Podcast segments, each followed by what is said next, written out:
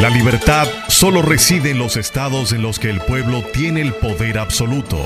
Por el respeto a los valores democráticos y la dignidad del pueblo dominicano, el rumbo de la tarde, plural, objetivo, comprometido siempre con la verdad. Con Juan TH, Rudy González y Georgie Rodríguez. Los poderosos ya están en el aire.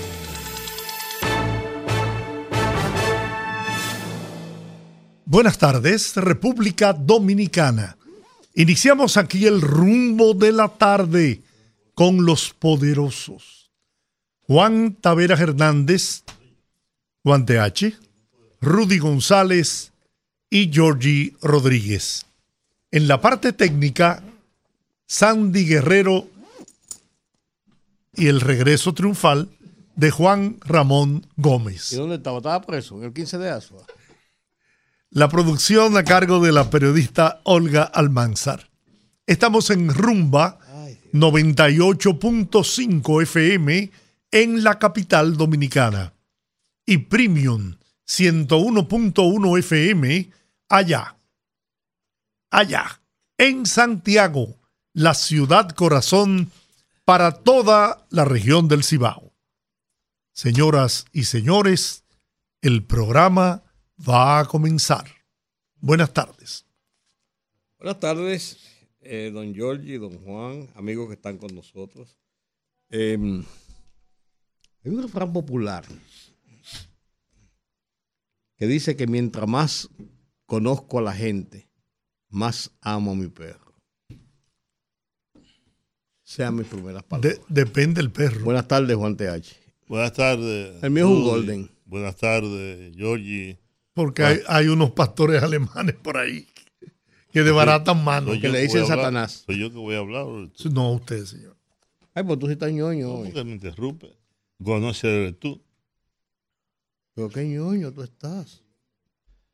Amigos, fuera de broma, vamos a comenzar el programa. Miren, escuchen. Estamos mal. Como sociedad, estamos mal. Vamos mal. Muy mal. Y lo peor de todo es que no ve- vemos que ninguna autoridad parece preocuparle. Que la gente hace lo que le plazca, sabiendo que no pagará ninguna consecuencia. Lo hace el motoconchista, lo hace el conductor de carros de lujo, de jipetas, de vehículos deportivos, que por cierto estuve viendo un reportaje que la República Dominicana tiene más vehículos de lujo, de alta gama, que muchos países desarrollados, que muchos países grandes. Por ejemplo, yo me sorprendí cuando estuve en México recientemente, que los, como que nadie está en competencia. Usted no ve vehículos de lujo, no ve jipetas estrambóticas, la gente usa muchos vehículos pequeños, porque usted para transportarse en la ciudad no necesita un vehículo grande. Aquí la gente, cualquiera, yo, Rudy, Georgie, cualquiera, anda con una Land Cruiser o con una Lexus, un vehículo grande y solamente una persona. Una persona. No es que la gente compra un vehículo de esos grandes o lujosos para montar la familia. No, una sola persona. Y digo que estamos mal, y menciono el caso de los motoconchistas y de los vehículos grandes, a propósito de lo que pasó en la zona colonial o en la ciudad colonial, donde ustedes dos, a la izquierda y a mi derecha, eh, Hay se, se formaron, nacieron, se criaron o vivieron mucho tiempo. La gente ha tenido que desplazarse, ha tenido que marcharse de la zona colonial, porque en ese lugar no se puede vivir. Una familia no puede convivir en la zona colonial. Pero lo que pasó este fin de semana con el tigueraje desbordado, con la 42 desbordada en la zona, destrozando vehículos, interrumpiendo el tránsito, etcétera, etcétera. Y eso se veía venir, porque según cuentan, este es un permiso, una fiesta que hacen, que todos los años se hace, pero que esta vez, como no hay ningún control, no hay ni siquiera autoridades, y los organismos de seguridad del Estado parece que estaban de paseo, pues ocurrió lo que hemos visto en, las, en las redes, todo este, todo este tigueraje, porque eso era un tigueraje desbordado, sin educación, sin cultura, sin, sin miramientos, sin buen comportamiento, sin niveles de educación. La verdad que estamos mal, estamos mal. Y a eso usted le agrega, y yo no quiero culpar a nadie, ni siquiera a este muchacho, pero o sea, todo eso que ya tenía permiso de celebrar esa actividad, usted le agrega el ingrediente de los 200 mil pesos, entonces, 200 mil pesos, dije, los 200 mil pesos, pues entonces eso se convierte en un catalizador del desorden, del caos, de la podredumbre, del estiércol que allí se, se vio y se vivió. Y no hay consecuencia alguna.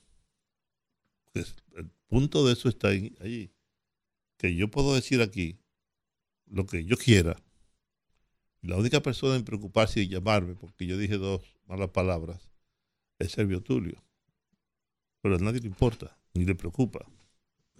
Y las palabras de compuestas mías son el resultado de un enojo o de ver que, de la impotencia. No porque yo sea una persona malapalabrosa, que iba insultando a los otros con palabras hirientes, porque no es mi, estilo, ni mi formación, ni mi educación. Pero estamos mal, amigos. Yo creo que estamos mal. No hay aquí una comisión de espectáculos públicos que funcione, no hay ningún organismo que pueda impedir eso. Que yo diga por radio lo que yo quiera, que diga por televisión lo que yo quiera. No importa a quién difamo, a quién insulto, a quién degrado. Todo eso ha desaparecido de los medios de comunicación. Eso que antes usted para usar un micrófono tenía que ser locutor, tiene que haber pasado por una escuela, o usted tenía que ser periodista, tenía que pasar incluso un examen. Pues yo tengo un carnet me dieron hace muchísimos años. Y había que ser, ahora no, ahora es que cualquiera, no importa de qué barrio, no importa si ha estudiado o no ha estudiado, si ha ido a una escuela o no ha ido a una escuela, si se leyó El Quijote o Cien años de soledad. Ah, eso importa. María. ¿No? Oye, lo mismo un burro que un gran profesor, como dice eh, Enrique Santos Discépolo en el tango Cambalache. Importa. Usted puede ser un ladrón, un sinvergüenza, un narcotraficante, un rifero. No importa. Usted puede ser hasta presidente de la República, senador, diputado, alcalde, cualquier cosa. Usted puede en este país ser lo que usted quiera si tiene el dinero, si tiene el poder, si tiene la influencia, si tiene el respaldo de un partido político grande, etcétera, etcétera. Pues yo digo, estamos mal, muy mal, y sin embargo nosotros patrocinamos eso, los partidos políticos, con el dinero de nuestros impuestos. Y se supone que el Estado es el garante de la salud, de la educación, de la intimidad, de la privacidad. No cualquiera ahora con un canal de YouTube dice que yo soy cualquier cosa, lo que se le antoje a. Nadie va a averiguar si es verdad, si es mentira, si es esto, si es aquello. No. Yo me abrogo la, el derecho de difamar a Rudy, a Georgie, y no pasa absolutamente nada. Nada. Y someto a la justicia. ¿Para qué? ¿A cuál justicia? Aquí hay justicia. Usted que vaya a perder dinero y tiempo. Sometiendo, sometiendo a la justicia de que a Rudy Gonzalo, un hombre amado por las mujeres y temido por los hombres. Pues no. De eso yo quería hablar. De la falta de respeto, de consideración, del desorden, del caos de la selva que se ha convertido este país. Lo que vimos en la zona colonial es vergonzoso y penoso al mismo tiempo. Mira, Juan, yo soy de los dolientes de la zona colonial, como tú sabes, yo nací y me crié en la zona colonial.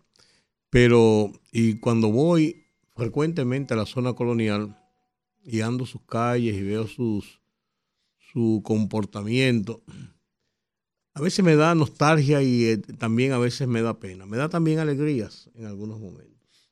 Pero lo que ocurrió este fin de semana en el entorno del parquecito Duarte, que está en la calle Duarte, esquina Padre Villini, frente, al, convento, de, los dominicos, y frente a la, a la biblioteca.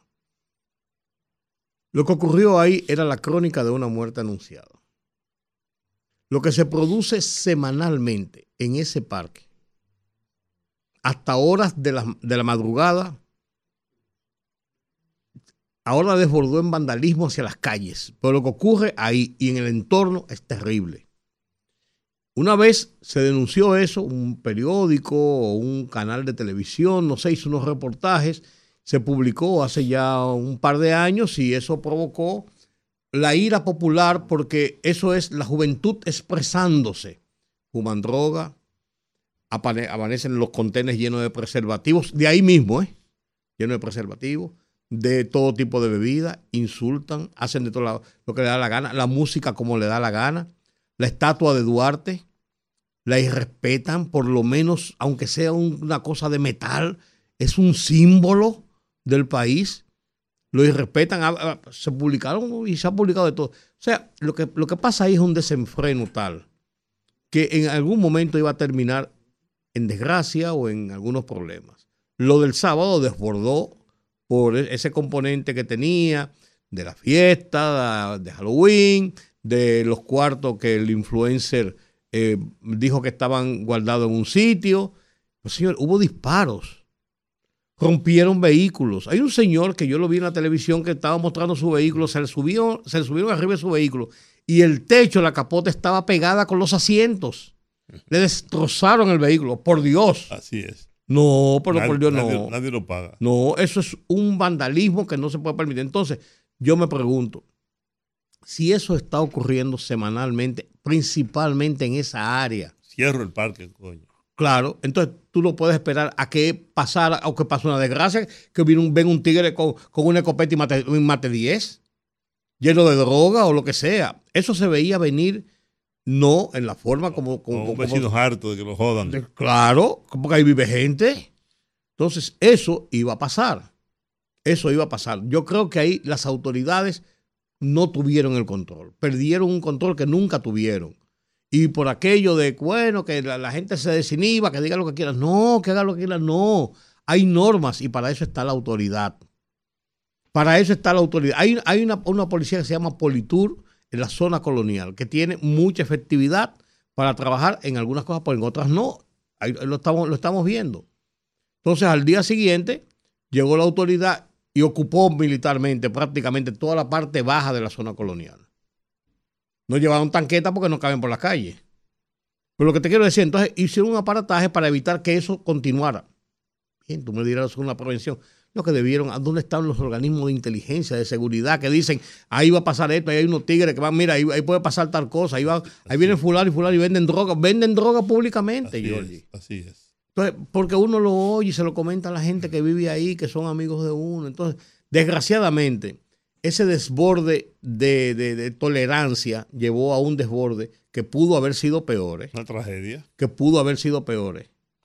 Entonces, yo creo, yo creo que eso no puede, no, puede repetirse. Ya tuvimos el problema, ya tenemos el problema encima, ya vamos a buscar, dice la vicepresidenta cuando salió de la reunión de, la policía de hoy, que va a haber responsables, que los responsables van a tener que pagar por los responsables que hicieron el desorden y también los responsables que permitieron que el desorden ocurriera. ¿Tú me entiendes? O sea, yo creo, yo creo que aquí hay que establecer responsabilidades. ¿Tú sabes por qué hay que Porque eso, las responsabilidades no van a reponer el daño hecho, pero evitan la, consecución de, ese tipo de desmanes. Que se repita el año próximo. Claro. O el mes próximo. O oh, sí, entonces, entonces yo creo, yo creo que es una pena. Mira, a mí me dio tanta tristeza, yo me supongo que a ti también, Georgie, porque tú, a ti te duele la zona, la zona colonial. A, a uno le duele porque fue donde uno nació, donde uno se crió, Ahí donde se uno, formó uno. donde uno convivió, donde están sus amigos. Además, Entonces- además es el principal centro turístico De la capital. de la Lógico, capital que no solamente son extranjeros que van, sino la gente que aquí Claro. va a los restaurantes y a los Ojo. sitios. que hay, hay un proyecto, bueno, que nos encontramos el viernes Sí. con la arquitecta Diana Eh, Peña, Diana Diana, Martínez. Martínez, perdón, que es la directora De- de, de la, la- zona colonial en el ayuntamiento. Diana ayuntamiento tiene ahí veintipico de años, Toda la vida. toda la vida. Si alguien conoce la zona colonial es Diana Martínez. Y hay una, una inversión del Banco Interamericano Interamericano, de de Desarrollo de cerca de mil millones Sí que declararon, declararon la zona colonial patrimonio, patrimonio, cultural, de la humanidad. Y han, Entonces- y han hecho inversiones importantes. Y es el punto, como dijo Juan, de mayor atracción turística que tiene la capital dominicana. Porque nosotros estamos llamados a ser, por la ubicación geográfica que tiene nuestra isla, un centro de, de, de El convenciones. patrimonio de la humanidad, la La- zona colonial. Pero además por de, favor. además de eso, Claro. este- esta capital está llamada a convertirse en un centro de ferias y convenciones al nivel de, de las grandes ferias que se celebran en los Estados Unidos.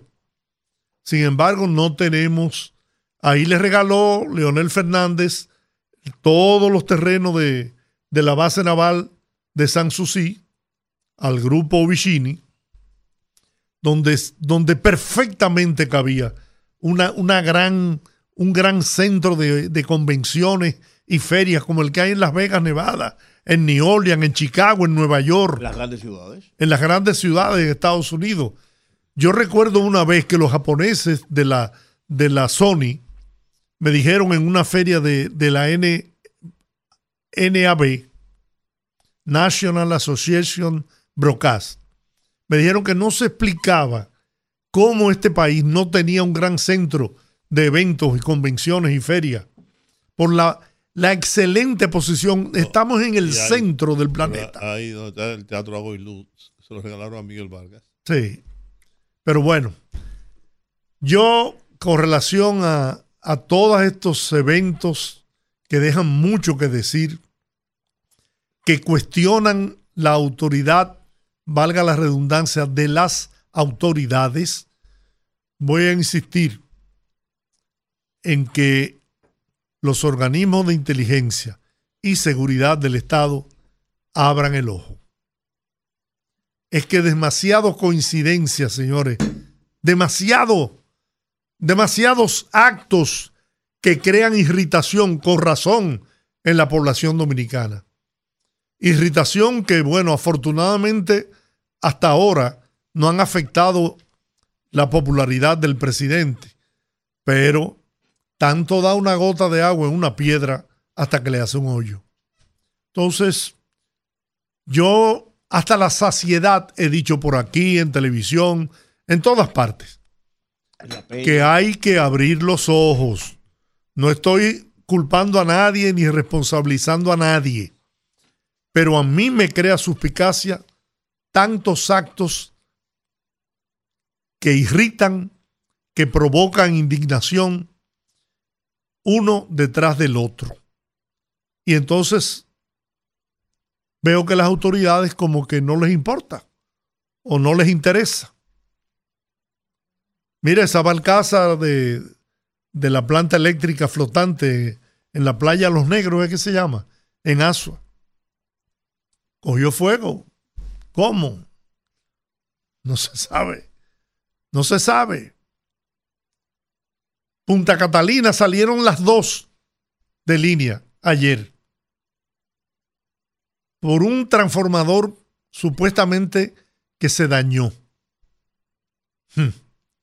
Bueno, yo no quiero lucir tremendista, pero señores del DNI, señores del J2, G2, ¿cuál es el otro? M2, A2, M2, A2, servicios secretos. sí, abran el ojo, abran el ojo. Bien, no lo digo más. Bueno, la vicepresidenta de la República eh, luego de, un acto que se celebró en el Hospital Jaime Mota de Barahona, hizo un llamado co- con el que me solidarizo 100% a las clínicas privadas. Yo no lo desconocía, pero ella lo dijo y tiene, tiene que tener información de fuente segura. Las clínicas privadas están rebotando, no todas, ¿eh? pero muchas clínicas privadas están rebotando a pacientes con dengue y lo envían a los hospitales públicos. Y ella hizo un llamado al sentido humanitario de las clínicas privadas, de los médicos privados, para que por favor le pongan atención, le presten atención y le den atención médica a todo aquel que se acerque a una clínica privada o al consultorio de un médico privado con síntomas que podría ser dengue.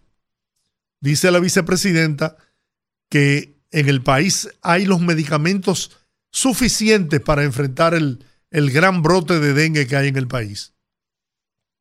Pero que todos tenemos que aportar. No es solamente cargar a los hospitales públicos.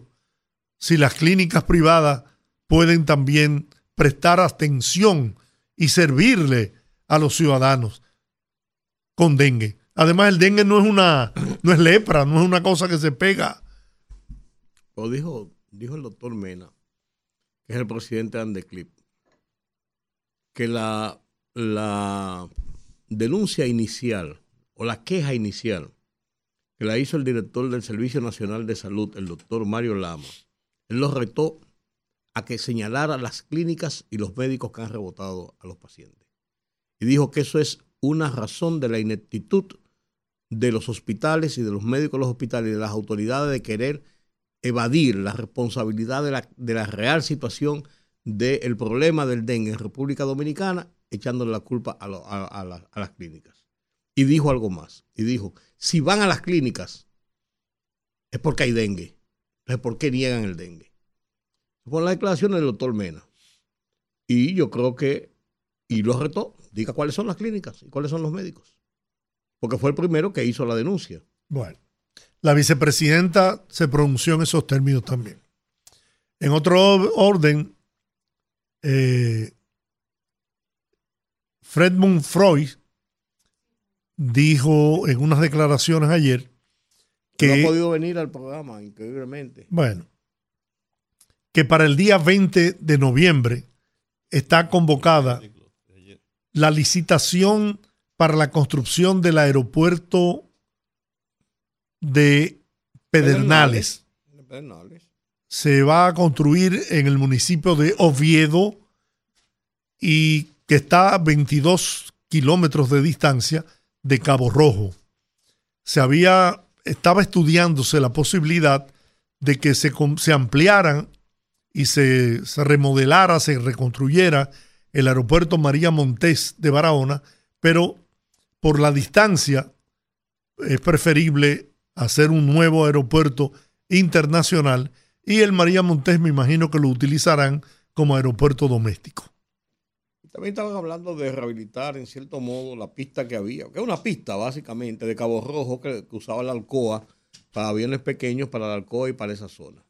Pero bueno, el día 20 de noviembre, licitación para la construcción del aeropuerto que le va a dar mucho más oportunidades a la región de Pedernales y de toda esa zona del país. Pero es que yo no sé por qué no han hecho esa licitación, Georgie, tanto tiempo, porque esa licitación ahora coge seis meses.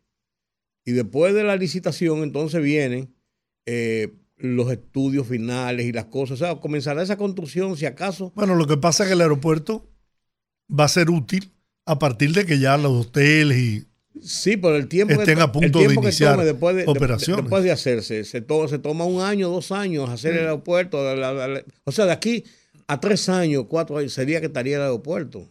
Como va, digo, como va el ritmo, ¿tú me entiendes? Porque es que toma tiempo, esas licitaciones toman tiempo y después la construcción y la, los procesos no son, no son expeditos, no son rápidos.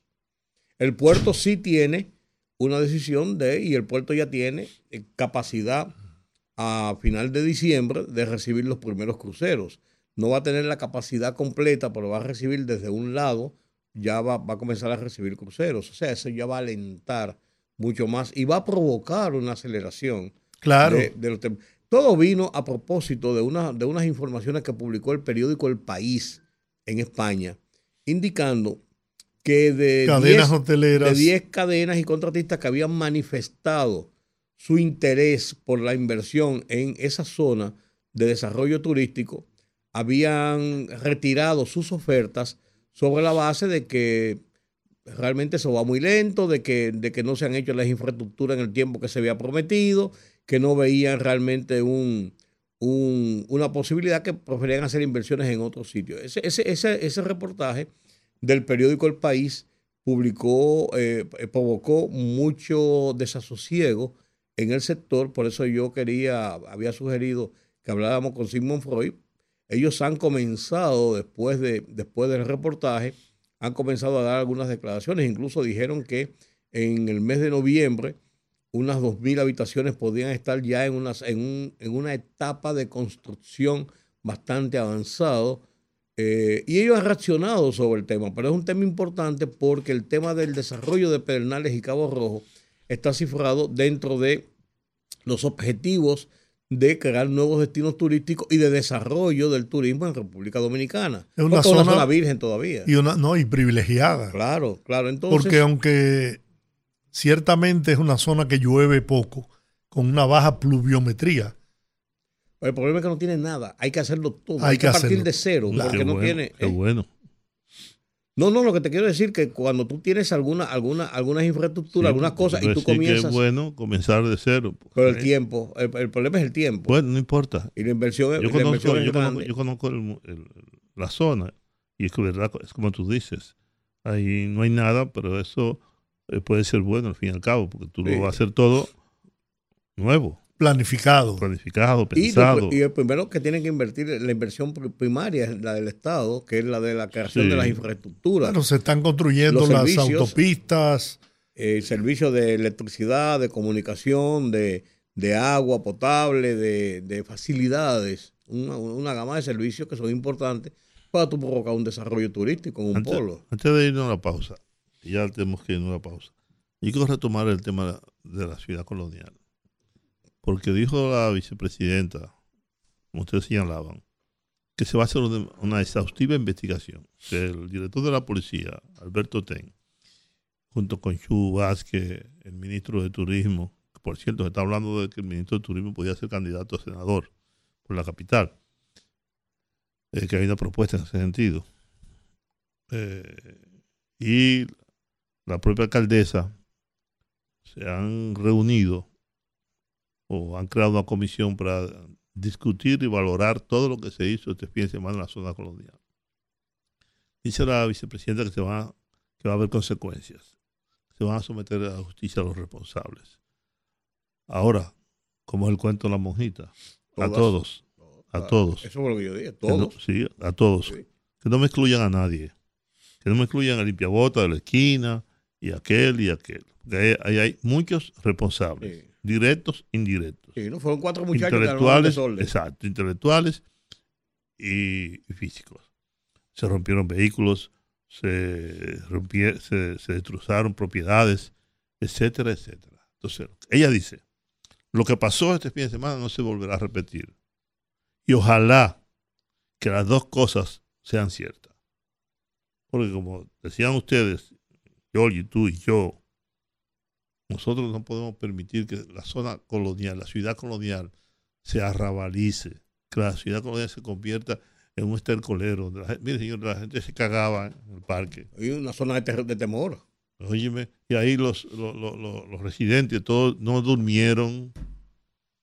Mira, las inversiones Eh, que la hay en, la zona quiera. colonial son importantes. Por, por supuesto. Entonces, hay que preservar, hay que preservar la ciudad colonial. Hay que cuidarla.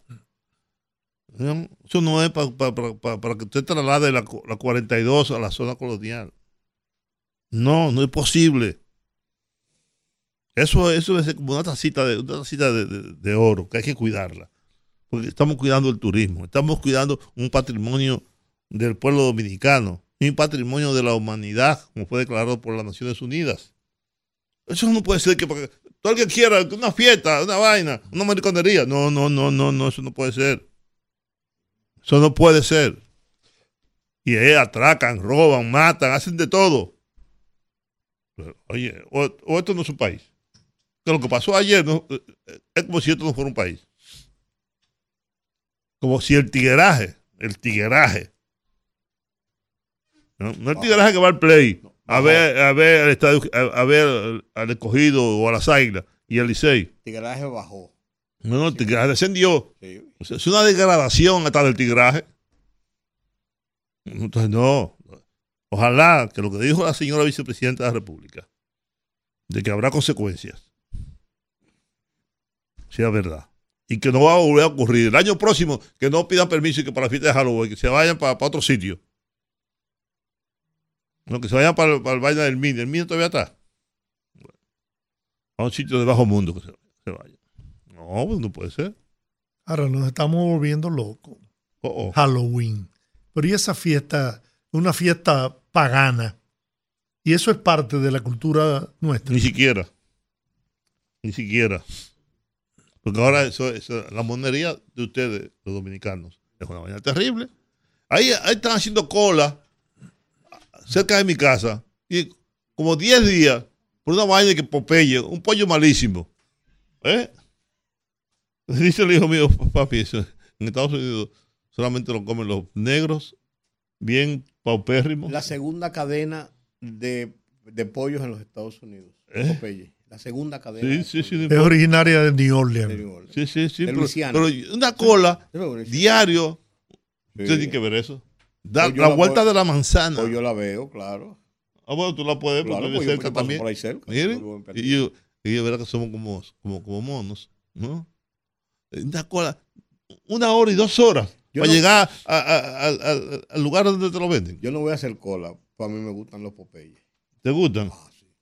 ¿Eh? Picante, el pollo es picante. Y lo- el Popeye, una de las cosas que me gusta es que en los Estados Unidos, por lo menos, las papas hacen donde mismo hacen el pollo. Eh. Tienen un sabor espectacular. Ah, no, por aquí no. Ah, bueno, yo no sé. Déjame, pues, déjame, déjame yo regodearme en Bueno, lo que a mí me pero gusta. mi hijo que vivió en Estados Unidos, ¿verdad? Sí. Me dice que él no le vende esa vaina. Bueno, es una, una buena- Eso es para la gente, para, para la gente de abajo. es una cadena de comida rápida. En los Estados Unidos la comida, Comida rápida, vez yo odio comida rápida. Cada vez más está, está en descenso, pero, pero, pero luego. Por el daño que hace. Además, tú no puedes comer eso. Pues me voy a con un No, no contigo me voy a comer Si un hay Popeye alguien que no puede comerse eso, comida rápida eres tú. Me voy a comer un Popeye contigo. noche. Yo vamos a hacer fila. No, señor. No, señor. Le vamos No. a mandar la factura a Manuel Corripio. ¿Eh? Sí, porque eso es esa cadena de Manuel. Ah, sí. no importa quién sea, yo no, no averiguo eso. es- es sí. Están No, no, abriendo- pero no. Porque el- Abrieron el, otra. país es de Manuel Correa. Oye, A mí no me gusta ese pollo. Oye, abrieron otro el fin de semana en, en, en San Bill. No, no pudieron abrirlo. ¿No pudieron abrirlo? No, porque la demanda aquí fue tan grande Ah, porque Se que el el personal que había. No, Ah. No, que el lo personal abrir, entrenado para San Bill tuvieron que Ah, meterlo bueno, aquí. el pollo que le vendíamos los haitianos, ahí ya se lo coman lo- lo- lo- los monos estos. Casi esa cola Vamos, de te dos voy a invitar a comer Popeye esta noche. Vamos a la pausa ahora.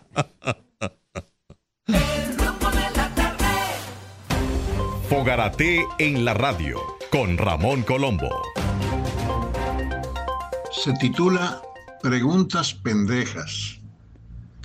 Desde el inicio de este conflicto, han sostenido comunicación, aunque sea telefónica, los presidentes de la República Dominicana y Haití. Se han reunido a dialogar en Santo Domingo y o en Puerto Príncipe o en cualquier otro lugar de estos países los cancilleres dominicano y haitiano. Han mantenido comunicación para coordinar acciones los responsables de la seguridad fronteriza de cada país? ¿Ha servido para algo la Comisión Mixta Dominico-Haitiana, creada hace mucho tiempo para evitar conflictos? Y por último, ¿sabrá alguien aquí o allá que la base de solución de todo conflicto es el diálogo? Fogarate en la radio con Ramón Colombo. El rumbo de la tarde, el rumbo de la tarde, el rumbo de la tarde. Ah, no. Bueno, Cristales que estaba en 19 de marzo. la, la Pontificia Universidad Católica Madre y Maestra tiene del 7 al 9 de noviembre la tercera jornada de comunicación corporativa, gestión de la reputación e intangibles institucionales y empresariales. Para hablarnos de esta actividad, de esta jornada, tenemos con nosotros en cabina a Emma Astacio. Tú eres Así estudiante, es, sí. estudiante de la PUCA, estudiante de comunicación Una ni- corporativa. Una niña. 17 añitos. Wow. Vamos a ver. Hay una canción que se llama así, Volver a los 17. Sí, de yo lo he Violeta, escuchado. de Violeta Parra. Sí, pero tú no puedes volver a los 17. ¿eh? No, tú- si te- Lamentablemente. No, si tenemos que soportarte desde 17 a donde tú vuelves otra vez. Oye, no, no hay quien te aguante. muchacho. Lamentablemente. Volver a los 17. Es Emma, cuéntanos 100 años. sobre la tercera jorna- jornada. Bueno, la Pontificia Universidad Católica Madre y Maestra les hace la invitación formal a participar en nuestra tercera edición de comunicación corporativa. Es con el tema de este año, gestión de intangibles institucionales y empresariales. Es un evento que se va a basar en el intercambio y prácticas de la comunicación corporativa, que va a comprender diversas charlas, conversatorios, intercambios de mejores prácticas y, cambio, y casos de éxito. ¿Quiénes van a participar en esa jornada? Bueno, vamos a tener participación internacional y nacional. En la parte nacional eh, vamos a tener a diversos comunicadores corporativos de, diversas empresas, como lo es el Ban Reservas, Banco Popular. Y la parte internacional vamos a tener eh, la grata presencia de Alejandro Nobel, que es el director de American Latin Monitor en España. Y eso va a ser una, una conferencia en formato virtual. ¿Va a ser en el edificio A1? Sí, Ahí en el edificio Es el, edificio principal Sí. de, de Lucamaima. ¿Y qué- ¿En qué va a consistir la jornada? ¿Va, va a ser solamente ir a las charlas y oír charlas? ¿Van a haber exposiciones? ¿Va, va a haber presentaciones de, de, de trabajo de estudiantes? ¿Cómo, cu- ¿Cuál es la, la dinámica? Es un poquito de todo, vamos a comprender charlas, conversatorios, pero también vamos a mostrar eh, casos y proyectos de nuestros estudiantes. También eh, vamos a tener eh, diversas presentaciones de nuestros grupos artísticos. Eh, comienza el día 7, El día 7 de que es noviembre. martes. sí. que es martes, el martes ¿En de qué semana- horario? de la semana próxima. Sí, normalmente vamos a tener en horario de la mañana, pero eh, se pueden registrar en nuestra página y en nuestro Instagram, donde le vamos a colocar las diversas informaciones pertinentes. Eh, o sea, pero el horario para es- está abierta para Está abierto, hay diferentes horarios, vamos a, tener, vamos a tener diferentes horarios. Se pueden enterar en nuestras redes sociales, donde vamos a ir colocando día tras día nuestra eh, rutina. programación. Sí, exactamente. Los profesores de, de la Escuela de Comunicación Corporativa de la UCAMAIMA, ¿qué participación van a tener en la jornada? Bueno. Porque, porque yo sé que actúan muchas veces en conversatorios y esto y hacen las presentaciones de los estudiantes, pero ¿qué participación? Porque es muy amplia la, la matrícula de los profesores de, de corporativo y la mayoría son periodistas en ejercicio, periodistas veteranos en ejercicio y eso puede enriquecer eh, discusiones y conversatorios sobre temas de actualidad, no solamente sobre temas académicos. Por eso, Sí. por eso lo pregunto. Bueno, vamos a tener eh, la participación de diversos profesores, tanto de posgrado como de grado, y ellos van a tener el papel esencial en parte de ser asesores de los proyectos de algunos estudiantes que se van a estar presentando, como eh, van a estar en monitores y dando charlas. Bueno, Bueno, ahí está nuestra Martes amiga Rosario Medina, sí, claro. no Gómez, no, de Cruz. De Cruz. Cuidado, ¿eh? Cuidado, no, que Johnny es de Medina, ten cuidado. el esposo de Una gran amiga, excelente ser humano, una calidad profesional inigualable. Sí, hay, hay muy buenos profesores ahí y yo, yo he participado en algunas en algunos de los de los eventos de la escuela de, de- de comunicación social de comunicación corporativa y comunicación social de la UCAMAIMA y la calidad del profesorado es muy bueno y la calidad de los estudiantes también es muy bueno. Bueno, tu hijo es estudiante. Sí, yo por, por- eso lo digo, es estudiante, ya, ya casi de término, está haciendo, está haciendo tesis y está haciendo ya su segunda eh, pasantía, hizo una pasantía en una corporación de filmaciones folclóricas de este muchacho Malmor, ¿cómo se llama? Eh, de Roldán Malmor, y, y ahora está haciendo una segunda pasantía ya de periodismo. ¿Tú ¿Sabes lo que me le hicieron a, a ese muchacho? La semana pasada lo metieron a hacer reportajes y lo mandaron para los guarícanos. Georgie para los guarícanos a, a- a hacer un reportaje junto con el equipo estaba haciendo un reportaje sobre la violencia.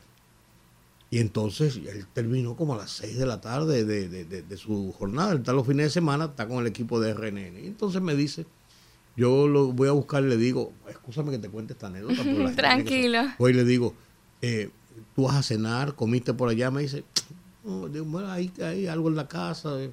Y él, es- él come a su hora. Y cuando llega, yo veo que da vuelta y no quiere comer, pasa la cosa. Cuando el lunes yo paso por RNN y me, me dice, pues tiene un hijo que es un tigre, se metió 600 pesos de chicharrón y tostones. Digo, Oye, es sobrino de Georgie. Bueno, amparado en la teoría de Juan de que el chicharrón es saludable, es bueno para la salud. Sí, pero es verdad que es bueno para la salud. Científicamente comprobado. ¿Y por qué me lo quitaron a mí? ¿eh? ¿Y por qué me lo quitaron los médicos? Como tuyo no es eso.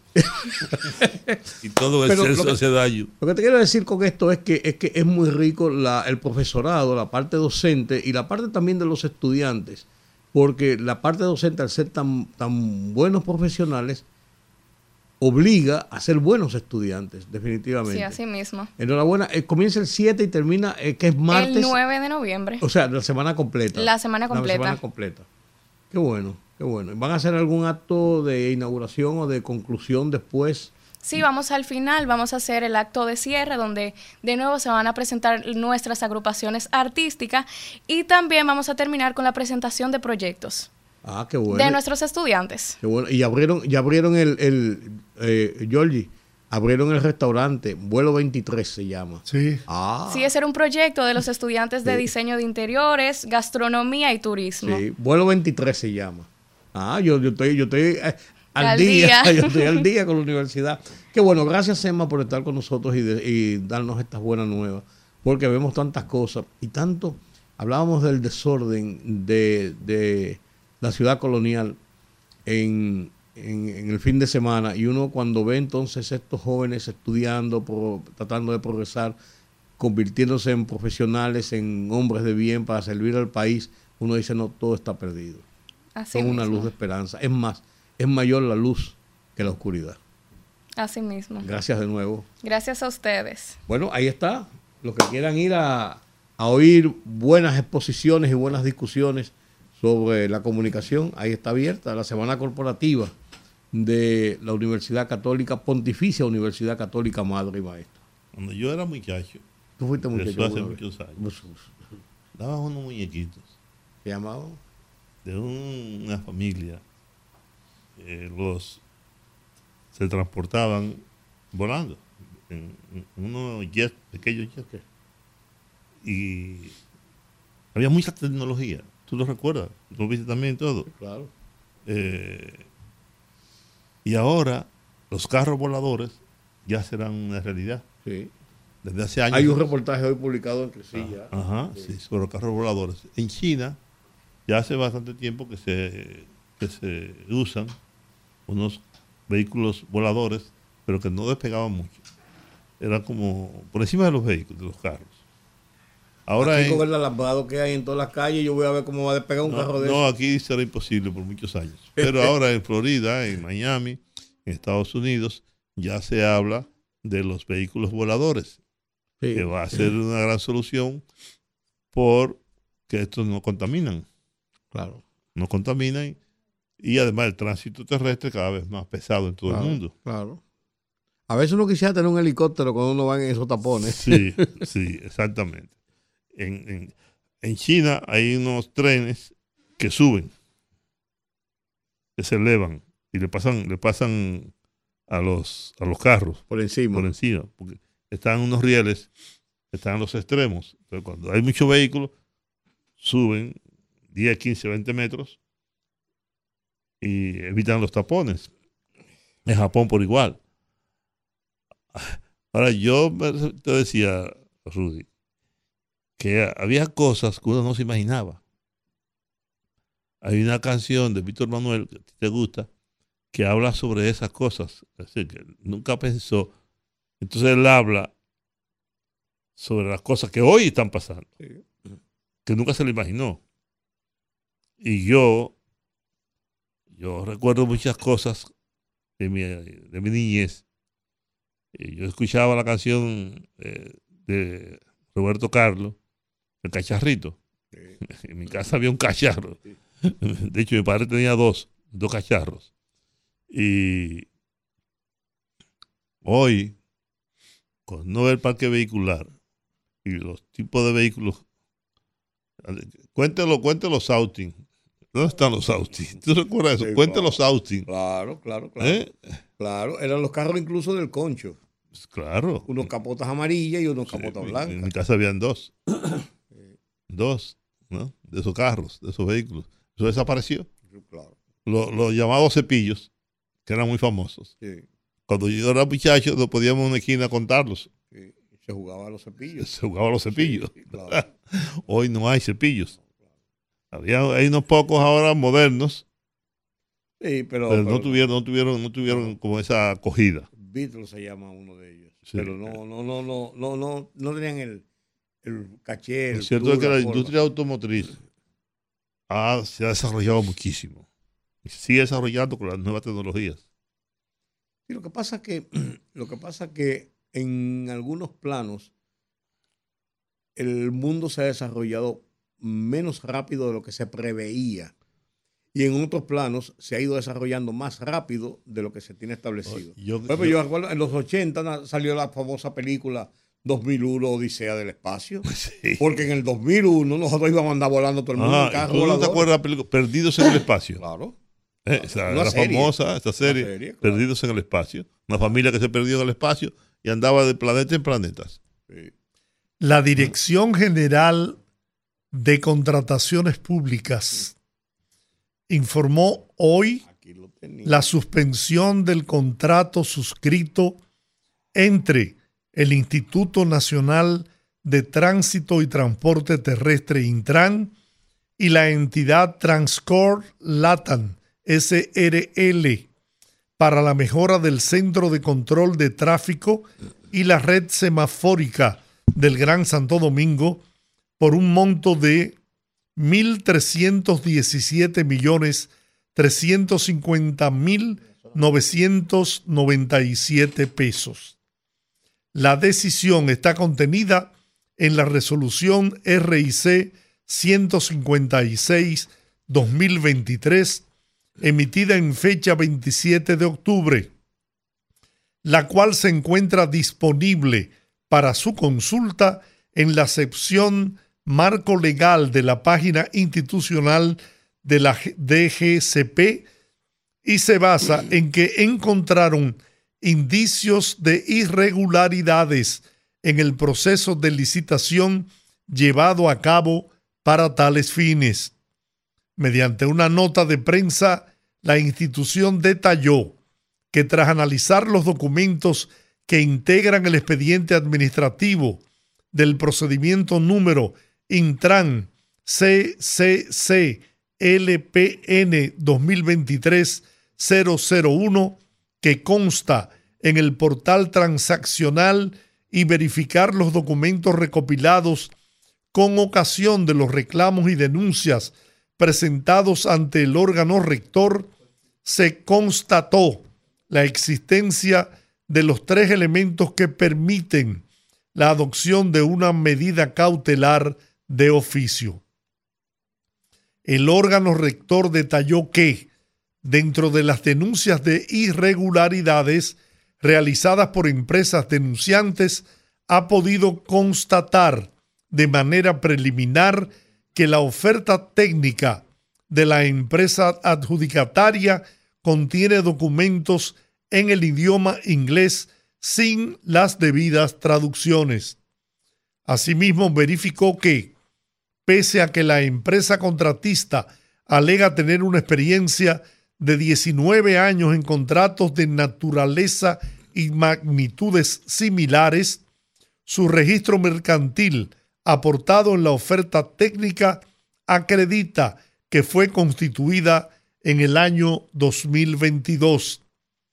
En cuanto a las certificaciones presentadas en su oferta técnica, concretamente las expedidas por Transcore LP y Citracore, no es posible determinar de la simple lectura que se refieran a Transcore Latam SRL. Esta dirección general, tras haber evaluado la probabilidad de un daño irreversible, ha podido comprobar que, en atención a las supuestas irregularidades denunciadas, se evidencia la necesidad de evitar que se continúe con la ejecución del contrato referido hasta tanto se determine si esas irregularidades tienen mérito o no. En ese sentido, la institución decidió suspender los efectos del contrato número DJCSB 009-2023, suscrito entre el Intran y la Razón Social Transcor Latam SRL por un monto de 1.317 millones de pesos para la contratación del servicio de modernización, ampliación y gestión del sistema integral del Centro de Control de Tráfico y la red semafórico del Gran Santo Domingo. La decisión de suspensión de oficio implica que las partes contratantes no podrán continuar con la ejecución del referido contrato como medida provisional. Hasta tanto se decidan el recurso jerárquico presentado por la razón social ESC Group SRL y las tres solicitudes de investigación presentadas por Sistemas Integrados de Control SA y el señor Ricardo Echandi, la razón social Transcor LP Incontrol SRL y Cash Pash Tráfico Dominicana Republic. Subraya que la continuación del contrato suscrito ante indicios de irregularidades que afectaría eventualmente la continuidad de la contratación podría suponer mayores perjuicios que beneficios. Una sola pregunta. Esa denuncia está hecha desde hace meses y se pidió precisamente desde hace meses que se detuviera la ejecución de ese contrato. La mayoría de los semáforos están instalados. Las principales vías de la capital se han estado instalando los nuevos semáforos, el nuevo sistema de semáforos. El centro de control está listo para ser inaugurado. Lo iba a inaugurar esta semana, la semana que viene, el presidente de la República. Reinaugurado ahí en la, en la avenida 27 de febrero, en la calle Seminario, que entra a la iglesia Santísima Trinidad. Entonces, si eso estaba desde hace, porque hace, hace, hace meses que se habló de irregularidades y que se hizo una objeción al contrato. ¿Qué va a pasar ahora después de un contrato que está en ejecución? Bueno, ya se va a detener, pero ¿qué va a pasar con lo que se ha hecho? Y con la inversión que se hizo ahí. Claro, es lo, es lo que estoy diciendo. los semáforos, todo Bueno, eso, sí. Y si, como dice Rudy, eso estaba hecho hacía tiempo, ¿por qué no se detuvo antes? Porque se permitió que la empresa siguiera instalando semáforos, etcétera, etcétera, y que incluso se inaugurara. eh, aquí estuvo Hugo Veras, Y lo anunció la inauguración del centro. Claro, nosotros estuvimos invitados. Él fue a mi programa de televisión y habló también sobre el particular, las bondades que tiene todo aquello, etcétera. ¿Por qué permitir que se llegara tan lejos? Ojalá pudiéramos hacer contacto con Hugo Veras. Sí, Para- para, que no- no- nos dé una explicación. ¿Qué es lo que ha pasado ahí? Bueno, en lo que hacemos el intento, vamos a la pausa. Bien, bueno, estamos en el rumbo de la tarde. Rudy González, Juan TH, Georgie Rodríguez. En la vida, uno conoce seres ¿Te humanos. gusta la idea de... Ah, tenemos, tenemos, tenemos. Sí, En la vida uno conoce seres humanos que llegan, se convierten en buenos muy buenos amigos, pero por la sencillez, su condición humana, su calidad como amigo, traspasan la frontera de la amistad y se convierten en hermanos. La persona con que vamos a hablar ahora de es mí. más que un amigo, era de mí que tú estabas hablando. un hermano de los tres que estamos aquí en este programa El Rumbo de la Tarde. El doctor César Mella. Se cayó la llamada. Yo la llamé después, después de ese intro. ¿eh? Le salió a él, le nació así. Qué bueno. Pero bueno. Pero yo pensé que era de mí que tú estabas hablando. Realmente. U- Usted también, usted sabe, usted es mi hermano. No, pues yo todas esas dotes y toda esa. ah, doctor César Mella. Persona- Excelente profesor. personaje de la historia. Sí, sí. Con él queremos hablar sobre la conducta exhibida, Desenfrenada. desenfrenada, desbordada, vandálica en la zona colonial en esta en este fin de semana. Así es. Porque de verdad yo no pavo, le encuentro pavo. ¿Cuándo, cuándo ustedes brindan? ¿Usted comen pavo? no le encuentro una explicación lógica. Eh, ¿Cuándo ustedes comen pavo? Eso es Thanksgiving. Thanksgiving, Yo no como eso. ¿Sabes lo desabrido que, que- que- que- que es el pavo ese? Yo No. prefiero un pollo o una guinea. ¡Ay, No, no, qué no. rico! Si doña Sobeida te hace un No, pavo, no, no, no es el pavo, es lo que le echan los aderezos. Pero el pavo es seco, desabrido. bueno, Digo yo, no sé a quién le gustará. Yo prefiero un pollo criollo o un una pollo. guinea. ¿eh? Pollo criollo. Hermano, mire. No, pero ya eso es otra fragancia. Oh, O una guinea. la guinea. Ay, Marisa. Por ahí María se Eh, va. Marisa. Un pollo de patio. Eh, guisado. Bueno, estamos eh, intentando Con plátano. de nuevo hacer contacto con el doctor César Mella. ¿Qué es lo que Vamos a ver. Ese es Rudy que está boicoteando. Vamos a ver. Vamos a ver. Pues si Marisa me manda a mí un pollo de patio. Bueno, ya recuperamos la comunicación con el doctor Mella. Yo no sé si usted escuchó, querido amigo y hermano, todo lo que yo dije sobre su condición humana, pero Él lo oyó. Él lo oyó todo. No, realmente estaba buscando en los diccionarios y en Wikipedia el término Halloween. ajá, porque cuando tres gente de la envergadura de mis amigos, Georgie, Rudy y Juan TH, me dicen que me van a entrevistar, yo me pongo un poco nervioso.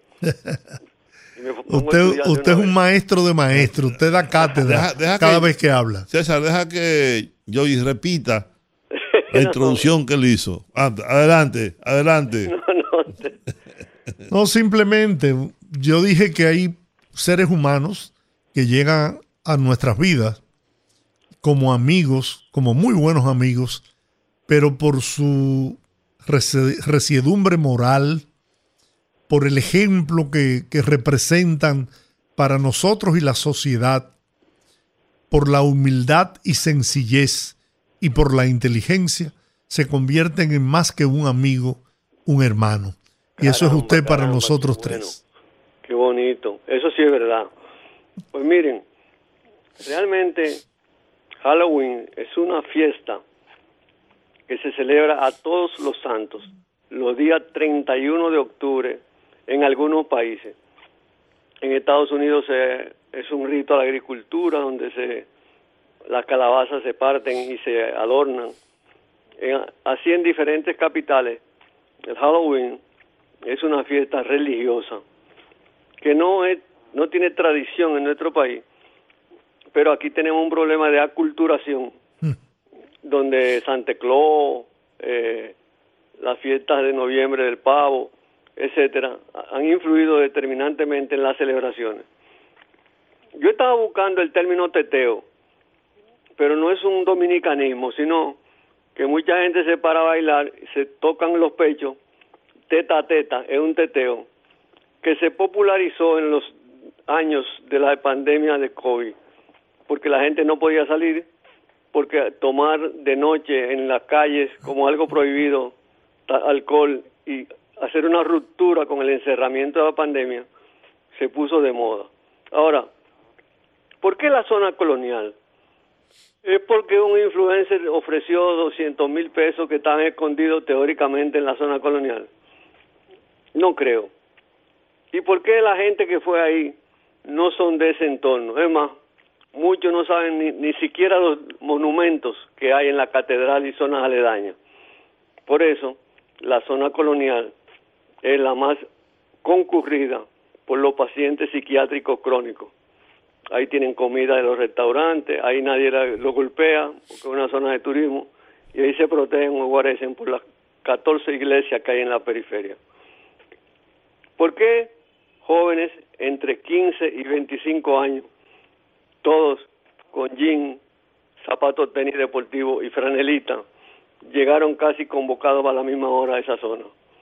Es porque ellos sienten que no tienen espacio en la sociedad para manifestarse como grupo.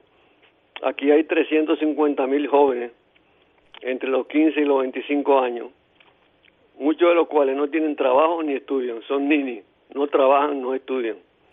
Además, tienen un resentimiento porque para ellos es más importante la 42 en Gualey que la calle El Conde.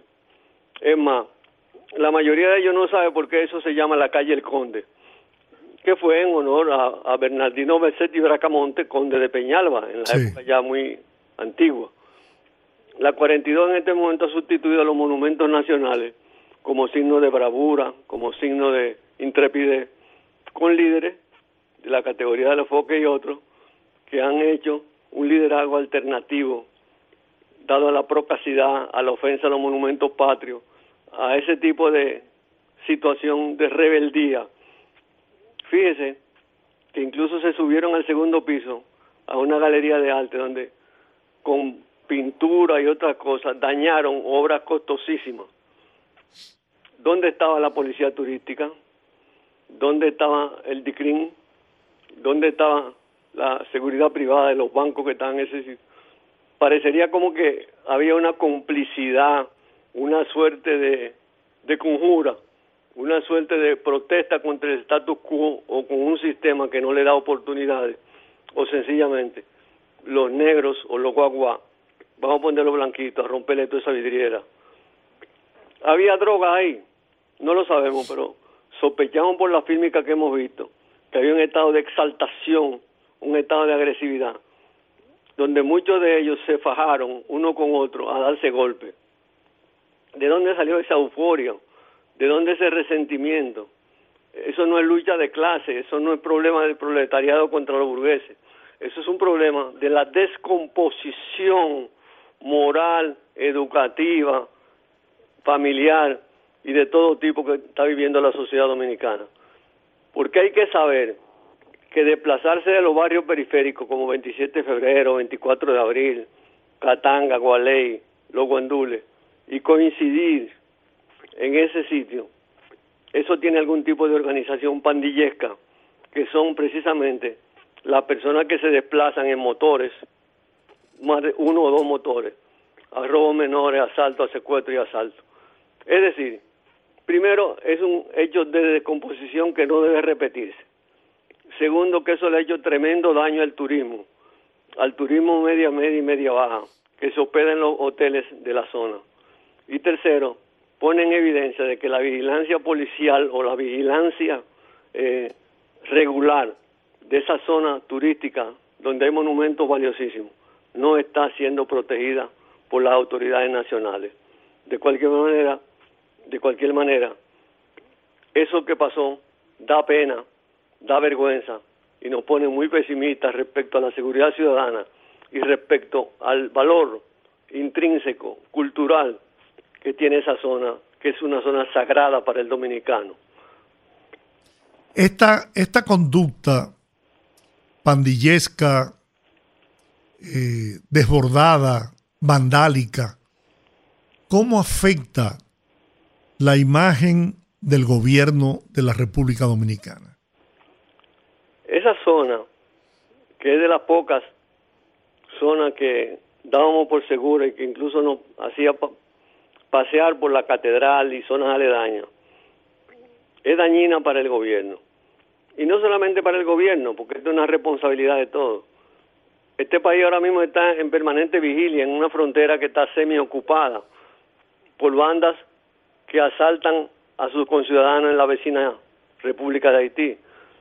En este momento, realmente las estadísticas no muestran que las pandillas locales, el robo a mano armada, el asalto y hasta los microsecuestros no han aumentado.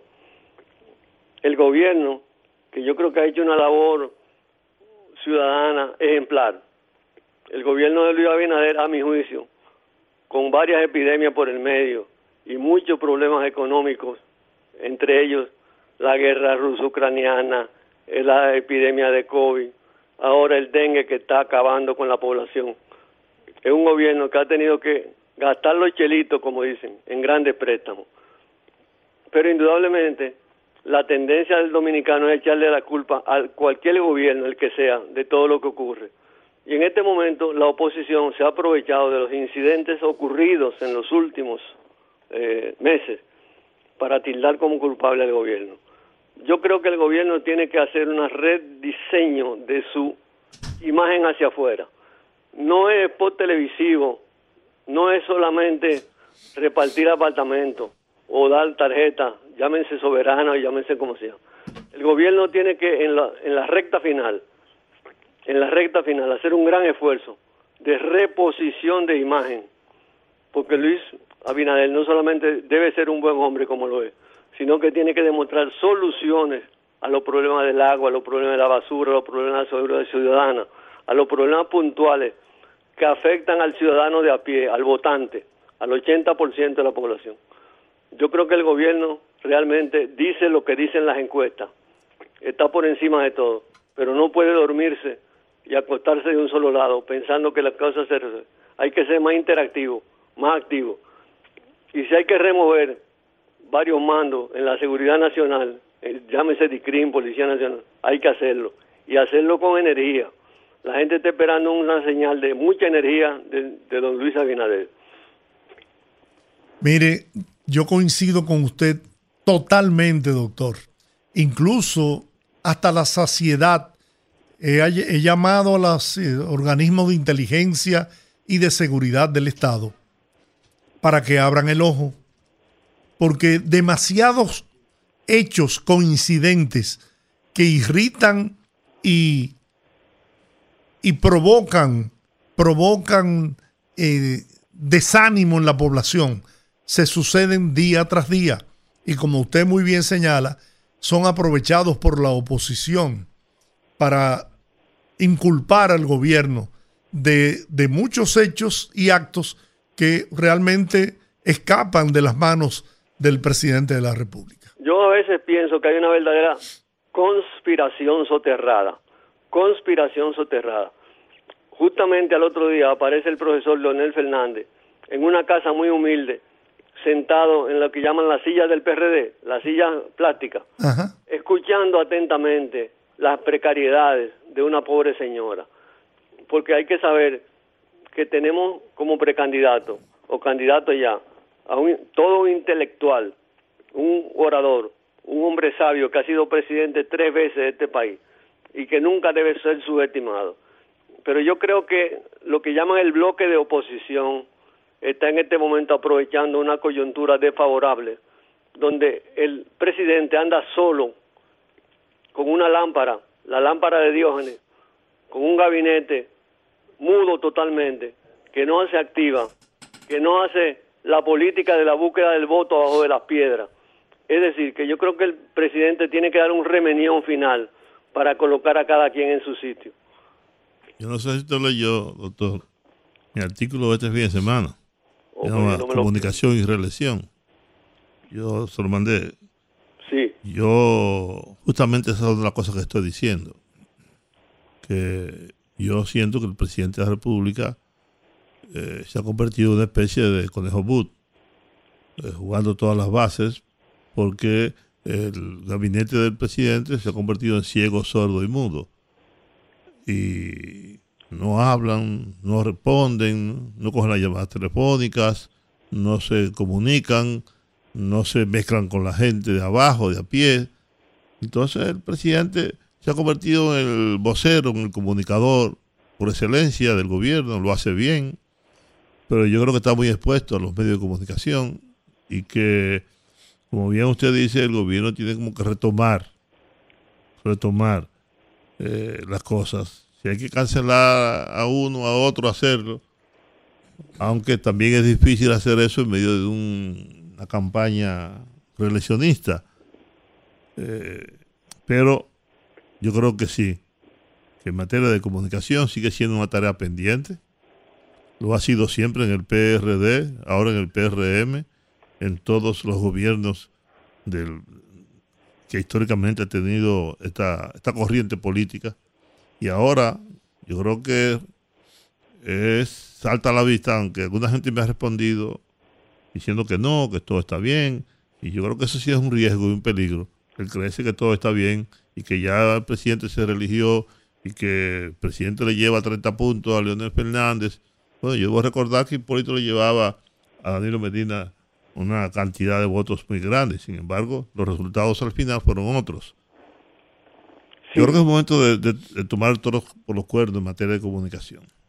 si se descuida, puede acumular de aquí a diciembre, porque este país ya está en Navidades, un cierto desgaste que se nota mucho a fin de año, que es donde muchas instituciones ofrecen el sueldo 14, donde las tradiciones de uva, pera y manzana son la realidad, y la gente se, se duerme para despertar luego enardecida en enero, con unas elecciones de medio término que van a medir indirectamente la popularidad del presidente a través de los cargos locales o regionales que se van a poner en, en, en juego.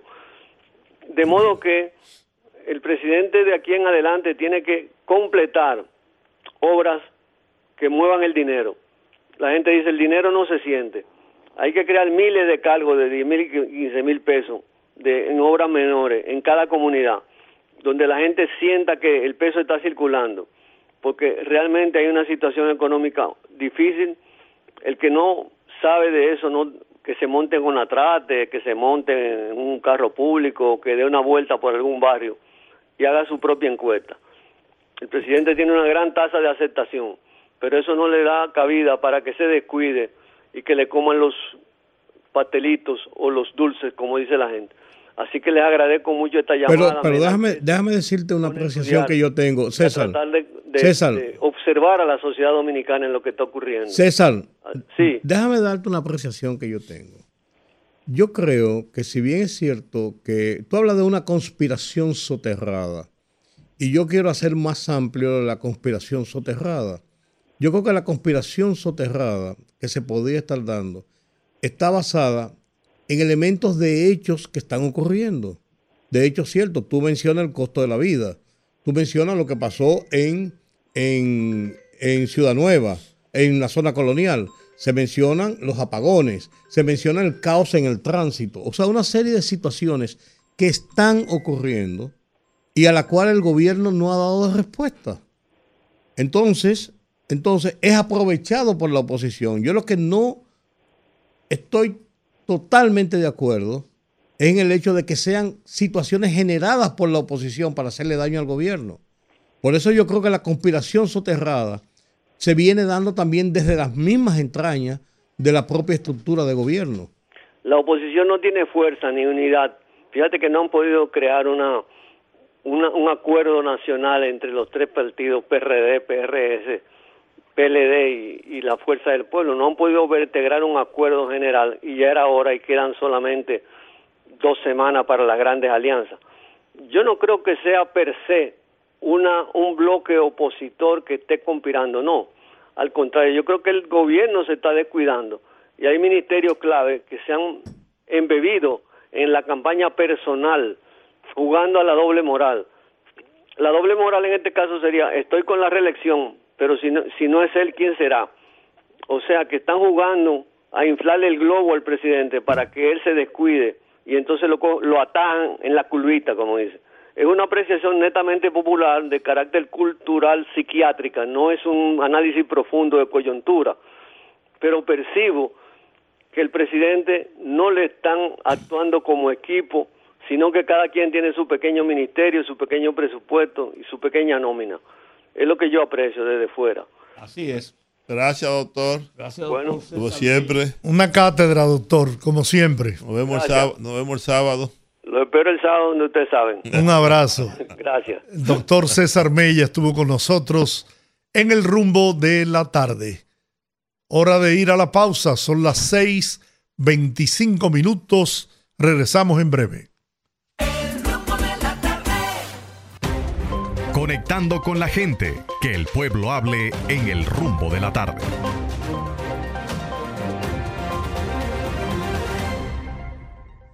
Abrimos los teléfonos 809-682-9850. Repito, 809-682-9850. Las internacionales sin cargos en el 1833-380-0062. Buenas. Sí, Buenas. noche. Saludos para todos. Gracias. Igual para usted. Sí, señores, eh, yo no estaba sintonizando la emisora. No sé si tenían algún tema particular que estaban tratando, pero voy a hablar de algo que yo vi ayer. Miren, yo- y todo el mundo tiene derecho a las alianzas. Todos los partidos eh, hacen alianzas y, y son estrategias políticas. A veces uno lo hacen con fines de no de llegar al poder, sino de buscar su, su tajada, de que lo pongan en el tren, como dijo Zorrillo Osuna, ¿verdad? Pero ver a Valentín, a Julio César Valentín ayer, a mí me dio vergüenza ajena. Porque una cosa es usted hablar de la característica de Luis Abinader, pero otra cosa es eh, como ese como ese señor idolatraba a Luis Abinader y ese se veía ese lambonismo de ese señor. Oiga, eso es increíble. Pasen buena noche. Muy bien. Por Buenas. cierto, por cierto, renunció del PLD el ex senador de, de Nagua. Victoria Yep. Ah, renunció del PLD. sí, Sigue vaciando el PLD, señores. sí. Buenas tardes, buenas tardes para ese gran equipo. Sí, señor. Cuéntenos. El ciego del almirante. Sí. Oiga lo que le voy a decir. Escúcheme bien. Oiga, por aquí no, no han negado todos los servicios. Hace casi un mes. El agua, Fellito ni por el DH, acá no está mandando el agua. Y la gente se está mudando sin mentirle y no quiere alquilar casa aquí. Y se está mudando. La basura tienen ahora mismo más de 15 días que no viene, casi 20 días. Oye, que no viene. Oye, todos los servicios y la luz es por la nube, ¿sabe? Por la nube, usted oye. Y este es un sector prácticamente eh, de clase media, media, media baja. Pero aquí son casas buenas todas, son charleses todos, oye, Muy bien. almirantes solares. Y Ahí los está. servicios Nos lo han negado todo, todo. Atención, almirantes solares, basura, falta de agua eh, potable. Bueno, la verdad que este, este señor llama con toda razón, con todo el derecho, y nosotros nos hemos hecho eco de las necesidades de ese sector y no hay manera. Buenas. Aló. Sí, buenas. Sí. Sí, un saludo en especial para el señor Juan TH. Él lo recibe con mucho agrado. Amén. Gracias. Mire, a ver, Juan es un hombre muy honorable. Aunque él no tenga el tren gubernamental, porque no sé qué fue lo que pasó a Luis, a Luis- a Luis Abinader, se emborrachó con sus empresarios, la gente que lo podía ayudar no lo tiene en el gobierno. Pero quisiéramos decirle a Juan, por favor, mire, aquí en Juan Pablo Duarte, el residencial Juan Pablo Duarte, el, el Estrella Charles, la luz no para, todos los aparatos están dañando todo. Mire, a mí se me dañó un televisor de 50 pulgadas. Y, y- oiga, porque aquí no se iba la luz nunca y ahora es como un arbolito, Juan, a ver si... Y la luz salió al doble, cobrándonos al doble. Oiga, cara y entonces dañando el aparato a uno. A ver si Juan, por favor, eh, eh, llama al, al que tenga que ver con aquí, con Edesur. con- No, es, con el eso de es norte, es de con el este. norte. Es de este. Sí, es de este, es de este, sí. Porque a Juan le escuchan. Sí. Entonces, eh, eh, a ver si, se- miren, son varios vecinos aquí en el, en el residencial que se nos están quemando los aparatos. Muy Así bien. Que Dios me lo bendiga. Amén. Gracias, gracias. Buenas. Buenas noches, ¿cómo están mis Hola. amigos? Muy bien, muy bien. Es Rita del ensanche Quisqueya. Oh, Rita, hacía días que no llamabas. Pero yo quiero preguntarle a Danilo y a don Charlie Mariotti, que el diablo serán ellos, porque ahora ah, en el fin de semana vi que decían que este era un gobierno del diablo, del diablo, pero yo creo que el diablo nos tocó a nosotros vivirlo en los, vein- en los 20 años que ellos no gobernaron, robándose lo que dejó Trujillo. Pasen buena noche. Muy bien, Rita, dígame usted, el español ya es la segunda lengua materna del planeta. Más de 500 millones de habitantes hablan español. Buenas. Buenas noches. Sí, hola. Saludos a los tres. Fernando Arturo, cuéntenos. Y, a Olguita también. Yo quiero, aún corriendo el riesgo de que Juan Tavera me tumbe eh, la llamada, a pesar de que somos grandes amigos, debo decir que los últimos 24 años. Ven acá, del perdóname, perdóname, escúchame. Dime, Pero tú has dicho dime. eso varias veces. Yo no tomo llamada de nadie. Yo ni siquiera cojo el teléfono. Está bien, es Yo una ni siquiera manejo el teléfono. El Es teléfono una- lo maneja Georgie. Es una broma, hermano. Sí, Tranquilo. pero tú lo dices y la gente no lo toma como broma. Cree que yo tumbo teléfonos. No, no, no, eso no es verdad. Entonces, lo que quería decir es, del 96 al 2020 fueron 24 años perdidos, desgraciadamente. ¿Qué pasó? Se me cayó la llamada. No lo tumbé yo. No, no. Se cayó Fernando Arturo, llama de nuevo. Buenas. También se fue este. ¿Y usted? Tardes. Sí, Georgie. Bájame el volumen del radio, por favor. Dígame. El volumen del radio, por favor. Ok. ¿Me escucha mejor ahí? Sí, ahora sí. Bien, solamente quería decir en el aire que yo entiendo que, como dice el doctor César Mella, al cual le guardo mucho respeto, ciertamente eh, el presidente es una persona bien intencionada, pero cuando él dice que al presidente le están haciendo como fracasar, yo entiendo que un presidente en un país como este, que es ley bate de constitución, si tiene un gabinete compuesto por ministros antipáticos, impopulares, ya tres años de gobierno, nadie le puede echar la culpa a nadie que no sea el presidente, porque se supone que él debiera hacer emociones periódicas a esa gente que no funciona. Nosotros tenemos una cantidad de ministerios inoperantes. Entonces, a veces estas cosas declaran a la gente completamente de pie a cabeza. Y a veces nosotros nos, de- nos, des- nos desenmascaramos así por asunto de simpatía. Por Dios, si él dice que uno se monta en cualquier vehículo eh, del pueblo, en vehículos públicos y cosas, ahí que él se da cuenta el mal, del sentir del pueblo. No es porque las encuestas digan, ni tampoco lo, lo iterativo, es la realidad lo que está pasando. Eso de querer indicar que la oposición tiene que ver con esos problemas que están pasando. Caramba, lo bueno que puede hacer la oposición es beneficiarse si el gobierno está fracasando, porque también lo hacía el, el PRM cuando era oposición. O sea que vamos, por favor, a, a entender que los que están del otro lado del micrófono no somos bobos, por Muy, favor. muy bien, ¿cómo no? Vamos a ver usted qué opina. Hola, buenas tardes. Buenas. Hola. Buenas, buenas. Vamos a dar. Se cayó la llamada. Qué pena. Dígame usted, buenas. Georgie. Sí. Para no caer en el plano especulativo, ¿dónde uno consigue el acuerdo que firmó el presidente que hablaba sobre, sobre el asunto haitiano ese? ¿Cómo uno consigue ese acuerdo para no estar especulando, inventándose cosas? Sería bueno que yo lo publicara El- para que la pre- El el Miret, el Miret lo publicó, está en la página Ministerio de. Relaciones Exteriores. Exteriores, sí. Lo voy a buscar esta noche, gracias. Sí. Muy Y amable. no es, no es largo el acuerdo. Dígame usted, buenas. Y buenas, buenas noches ya, Georgie, Rudy, Juan Sí. TH, ese de... Mira, eh, eh, uniéndome a lo que explicó la persona que llamó hace dos llamadas, tres llamadas sobre la situación de, de este Santo Domingo Este, es increíble, o sea, técnicamente no entiendo el por qué eh, un suministro eléctrico tiene que estar yendo y viniendo, o sea, yéndose por intervalos de no menos de, di- de, de 10 minutos y pasando ese mismo evento 5, 6, 7 veces al día. O sea, técnicamente no le encuentro una, una, una explicación. El de este sencillamente se ha convertido en uno de estos, eh, de esas piezas eh, discordantes en materia de, de, de, de, de, de- de lo que lo que tiene que ver con el gobierno de Luis Abinader. Vamos Y a ver lo- si, vamos a, voy, a- voy a hacer el esfuerzo de localizar al gerente general de, de este para que nos explique, como usted muy bien señala. Sí, hay una cosa, y disculpa que me extienda. Mira, hoy antes de irme a la oficina, sin mentirte, cayó un chubasco, que es otra cosa. En- Los, los que viven en, en Millennium y en el barrio Duarte están sufriendo esa situación. Cae un chubasquito, un chubasquito, Georgie, y la energía se le va. Pasa el chubasco inmediatamente y vuelve. O sea que como que es algo ilógico que pasen noches. Muy bien. Gracias. Vamos a ver, buenas. Buenas tardes. Hey, ¿cómo estás? Todo bien, Georgie, Rudy. Yo digo que no era el momento para contrarrestar al gobierno. Se recurren a métodos perversos. Qué sucia tiene esa lengua, Charlie Marcos.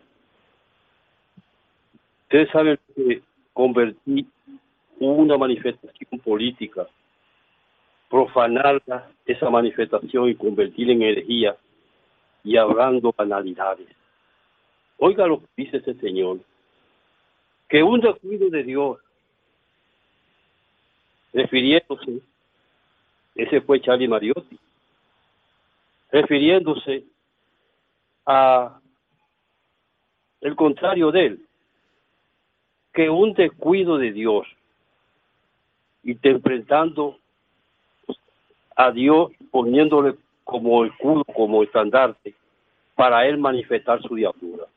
Lo grande de eso es que el que ese video, hay una niña al lado derecho, al pie de la tarima, que lo está observando de una forma, con una tristeza y una melancolía, y un, como, con lástima, con esa expresión perversa que le salió a ese señor. Que la pase el día, señores. Bien. Gracias. Bueno. Bueno. El Partido Reformista Social Cristiano. ¿El qué? Y el Revolucionario Independiente PRI se convirtieron en las últimas entidades políticas en proclamar al presidente Luis Abinader como su candidato presidencial para las elecciones de mayo del próximo año. Pero el reformista no fue con, con Leonel Fernández en el 20. Esta es la segunda vez que el Partido Reformista apoya a Luis Abinader en las elecciones. En las pasadas elecciones En el 20. fue apoyaron a Leonel Fernández. Es lo que te digo. Pero en las anteriores apoyaron a Luis. Ok. Ah, bueno, en el 16 apoyaron Sí. a Luis. Entonces, a Sigún. No. Digo, no, a Sigún. Es una decisión que tomó la dirección Una- de ese a partido. Sigún políticamente, pero a Sigún. Entonces estaba bien cuando apoyaron a, a no, Leonel. No, no. Yo Ah. no estoy diciendo que esté bien ni, a- No, ni no, antes yo- ni ahora. Estoy diciendo que estaban con uno, van para el otro, Bueno, pero- vuelven para el otro. Luis El Gallo, nuestro amigo de, de- de long time, que toda su vida ha apoyado al PLD, está apoyando Pero a Luis ahora, Abinader. ahora, pero el otro fue una, otra, volvió para atrás. para atrás. ¿Qué, qué, qué es esto, Dios mío? Bueno, es el derecho de todos los No, partidos. no, yo no se lo estoy quitando, yo estoy comentando. Yo lo veo muy bien, ¿verdad que sí? Ya son 11 los partidos que, que respaldan la candidatura de, del presidente Luis Abinader y por las informaciones que tenemos, pues parece que llegará a unos 18 o 19 partidos políticos que suscribirán ese acuerdo con el presidente Abinader para llevarlo como su candidato a la presidencia. Alianzas tácticas, Buenas políticas, eso es normal. Claro. Buenas noches. Hola. Esos son partidos, esos son rémoras, son sanguijuelas.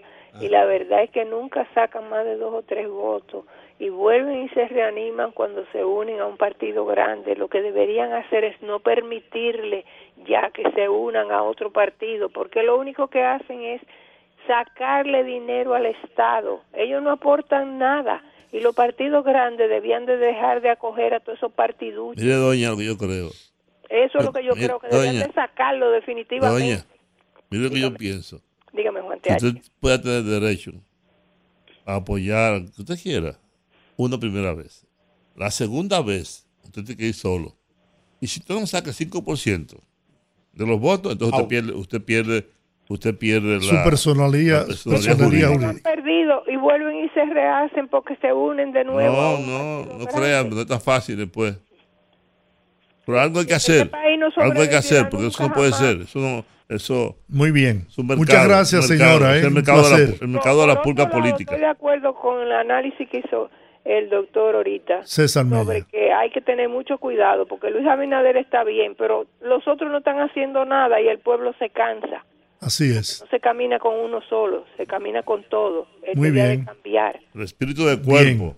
Vamos a ver usted. Buenas. Se fue. El presidente, ¿Y usted? Lo que viene está el presidente Luis Abinader, un momentito nada más. Viaja Buena, mañana, buena. viaja pasado Un mañana. segundito. Óiganos, óiganos. El presidente Luis Abinader viaja pasado mañana a Washington a una reunión de presidentes con el presidente Joe Biden, que son los presidentes que componen el grupo de respaldo a la cumbre de las Américas que propuso Estados Unidos. La última se celebró en California y la próxima se va a celebrar en los Estados Unidos. Hubo muchas desavenencias con muchos países que no concurrieron. El presidente Joe Biden está pidiendo el apoyo anticipado para concretar la nueva fecha de la cumbre. Buenas.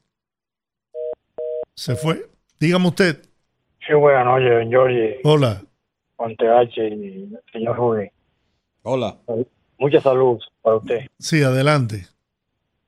Eh, la exposición que el señor hizo ahorita es genial. Eh, Abinader no tiene necesidad de estarse reuniendo con todas esas bandijas sangrijuelas que están en el medio, yéndose de un lado y de lado para otro. Abinader no tiene necesidad de eso. Lo que pasa que todos los partidos es lo mismo. Y el gobierno no tiene, no tiene quien lo defienda. Eso es verdad.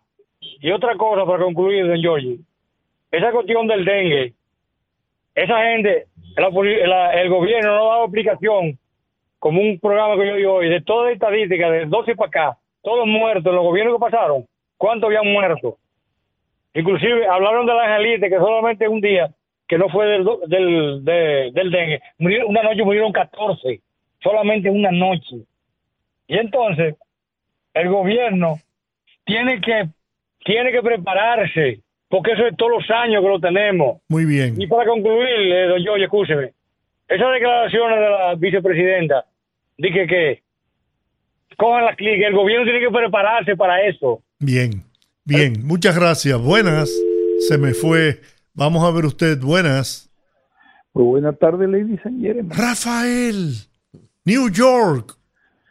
Bueno, miren, no pierdan de vista que la policía está dirigida por un globalista zurdo ahí, un español, imagínense usted, que se lleva de todo lo que le dice la ONU, hasta que Luis Abinader no quite ese caballero que está ahí, que le, ese es el que el jefe de la policía, el español que está ahí. Eh, la situación va a seguir igual porque es que, es que, es que eh, el jefe de la policía, todo lo que ese caballero le dice, lo hace. Me cuentan que ayer él mandó la policía a la zona colonial, pero fue, no fue el sábado, el sábado que tenía que mandar, no, ayer no había nada ahí. Esos son unos descarados, un descaro. Yo no sé, ¿y cuándo, hasta cuándo van a tener esa gente ahí? No sirven para nada ni el jefe de la policía ni, ni, ni el español. Ese, ese español no conoce la, costumbre dominicana, no sabe cómo nos manejamos nosotros. Hay que nosotros tenemos gente preparada para ese para ese cargo, pero ese lo puede la, la ONU es que la tiene ahí, como este presidente globalista zurdo también se lleva de todo lo que le dice la ONU, la Agenda 2030. Eso es lo de Luis Abinader, la Agenda 2030. Por eso tiene el palacio lleno de pájaros ahí, con la banderita LTV, HIAW, toda esa vaina. Es una cosa del carajo. ¿Entiendes? Nosotros somos un pueblo que no, no estamos con esa vaina. Nosotros necesitamos ley y orden en la nación. Hay que sacar esa gente de ahí. Necesitamos ley y orden, pero urgente, si no vamos a parar, tú sabes, igual, igual que New York City. Bueno. Igualito, igualito que Francia, igualito que, que como está Alemania, igualito que como está eh, Inglaterra. Así, así vamos nosotros, ¿eh? Es para allá que vamos. Nosotros tenemos que poner un visor a lo que está pasando por ahí, lo que está pasando aquí. Ustedes ven lo que está pasando aquí todos los días. La gente trabajando para pagarle a unos pendejos gordos y colorados hoteles de 200 dólares ahí. Y Punta Quinte ahora, y Rudy quiere que regalarle el ticket a, a- a- a ellos para que se vayan para cualquier lado. ¿Qué tica? ¿De qué tú me estás hablando a mí? Eh, un- él, eh, Quinte quiere que los migrantes, los que están viniendo, los que están en los shelters, El, el que quiera un ticket de un pasaje para que se vaya para cualquier lado o que sea para el carajo, yo le pago el ticket, pero nadie se va ahí. Si él le está dando de todo, andan en pasola, que no respetan la luz roja. Eso es un desastre. Ahora, yo no sabía que los venezolanos eran tan delincuentes. Son delincuentes los venezolanos. No. Nosotros aquí le decimos lo coño de madre. Sí, sí, son No, delincuentes, pero muy delincuentes. No, Rafael. Oye, esa gente son delincuentes. Oye, hay, como todo, porque nosotros No, no, pero también es tenemos. Banda, mira, oye, es una banda que ha venido aquí de delincuentes venezolanos. Bueno, aquí la, aquí la, aquí la, la colonia venezolana es muy respetada, muy querida, Pero muy apreciada. que- esos no son los de la, de la generación chavista. Yo hablo de la generación chavista. eh. Mm. Igual que la generación de... Tú ves todos esos que estaban ahí en la zona colonial, la generación del PLD. Eso fue es la herencia de ellos. Esa es la herencia.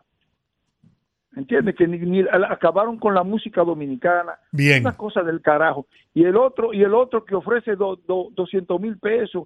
¿Usted sabe lo que es esa vaina? Rafael. Y, no, estaba y ese estaba aspirando a diputado, un hombre con una ficha de la DNCD. Eso Bien, no Rafael. madre, eso está to- Un abrazo allá en New York, Rafael. Buenas noches.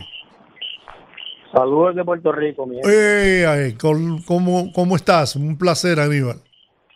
Estamos bien. Aquí aquí pasamos lo que ustedes pasaron aquella vez con las inundaciones, nos tocó a nosotros. Ah, No me digas. Chacho, sí. Pues aquí fueron dos días que están los, están los talleres de, de, de mecánica y los electromecánicos ñongo por ahí haciendo de chavo. ¿Y qué produjo la lluvia? El, el, La, la vaguada que está pasando ustedes ahora. uf. Bueno, Aquí, aquí, aquí hubo deslizamientos, se fueron varias casas, se barrieron por la crecida de, de los ríos que estaban canalizados. Bueno, un desastre. Con relación, con relación a los temas, esto, el gobierno parece que tiene oídos sordos, y es verdad que lo tiene, pues claro. Tú no tienes una conexión con el pueblo y el partido y el gobierno, y eso es lo que va a, lo que va a pasar. El partido, a, a, a- a- uno observando desde acá, el partido está trabajando por inercia. Porque es que por la lógica te dice que tú no puedes ser presidente de un partido, funcionario del Estado, padre de familia y empresario y tener y, y, suplir toda, toda, todas esas posiciones. La lógica te lo dice. Y lamentablemente, para- lo que todo el mundo sabe, hasta la oposición lo sabe, nosotros lo sabemos, y el gobierno, al gobierno no le llega nada. No hay una cadena de transmisión que, que, que conecte entre el clamor del pueblo y el Estado. Y si mañana eso le pasa factura, pues mira, bien, bien. Porque por 16 años para llegar al gobierno, para entonces después que está en el gobierno, hacerse, hacerse los chivos locos y, y lo, que, lo, lo más que saben, pues está bien. Si pierden por eso, bueno que les pase. Y con relación a lo de, lo, lo- de la ley de partido, ustedes que tienen conexiones allá, yo he dicho varias, en varias ocasiones, miren, vamos a airear, a dejarla, a dar a conocer eh, proyectos de leyes en el, cual, en el cual se impida eso, de que usted esté, si, usted apoya, usted, si, usted llega a la primera, incluso para colmo, ni siquiera pasan de la primera vuelta y ya venden la, venden la casilla electoral, eso hay que prohibirlo. Y que si usted puede apoyar alguien sea la segunda vuelta y que usted no puede ser, formar parte del gobierno, ni usted ni su cúpula, y usted verá cómo todo ese parasitismo se acaba. Bien. Porque ellos ven, ellos ven el gobierno un cheque en blanco y punto. Yo vengo mañana, inscribo un partido y, y un día voy donde donde el PLD y me dejo ver, al otro día voy y le digo a aquel que el PLD me está llamando y ya tengo una posición para el gobierno. Pero mientras mientras por ley eso no esté regularizado, eso no va a pasar tampoco. Y la sociedad Ok. no empieza a meter presión, eso se queda ahí. Muy bien. familia. Gracias. Bueno, Yo no sé vamos cuál a es- yo no sé cuál es el problema que hay. Bájeme el volumen del radio. ¿Cuál es el problema que hay? No sé cuál es el problema que hay con la capital, con el Distrito Nacional. Hay una posición que está definida, claramente definida, que es la alcaldesa de Santo Domingo. Será Carolina Mejía, sin ninguna duda. La candidata. Ahora, lo que se ha estado discutiendo es quién será el candidato a senador por la capital. Y yo no Eso sé. es en el PRM. En el PRM. Yo no sé Sí, porque, porque la candidata eh, eh, Carolina Mejía es del PRM Sí. y es su secretaria general incluso. Pero no sé qué es lo que pasa con Farideh Raful. No sé cuáles son los números de Farideh Raful para que ella no sea la candidata a senadora, repitiendo. Yo creo que ella ha sido una buena senadora, que ha presentado iniciativas, proyectos de leyes y que ha jugado su rol en el Senado. Ahora se está hablando de Guillermo Moreno. Se está hablando de Bimbincito. De David Collado. De David Collado. O sea, ¿qué es lo que está pasando? ¿Cuáles son los... ¿Por qué? ¿Por No, qué? pero ya Vinicio es eh, candidato a senador por el Partido Reformista Social Cristiano. Sí, no importa. Sí, pues, lo- eso lo- no impide... ellos lo pueden llevar en la boleta. Eso no impide que otro partido lleve la boleta. Sí, porque ellos tienen esa reserva. Claro, la reserva. Lo estoy diciendo porque eso, eso no- yo no lo estoy diciendo aquí por casualidad. No, no, no, yo sé que tú eres un hombre bien, es bien informado. Que se, está, se ha estado hablando de él también. ¿Qué es lo que ocurre? Andan, hay como que andan buscando un sustituto. Claro, eso es lo que quiero Si no decir, es este, sí. es aquel, es aquel. Aquel, el otro, aquel. O sea, el problema parece que es con ella. Es con ella. ¿Por qué? ¿Qué es lo que está pasando? ¿Qué, qué dicen las encuestas? ¿Cuál es su posicionamiento en el mercado electoral de la capital? Porque yo sé que se ha medido a Omar Fernández y él no está mal en las encuestas, eso sí lo sé.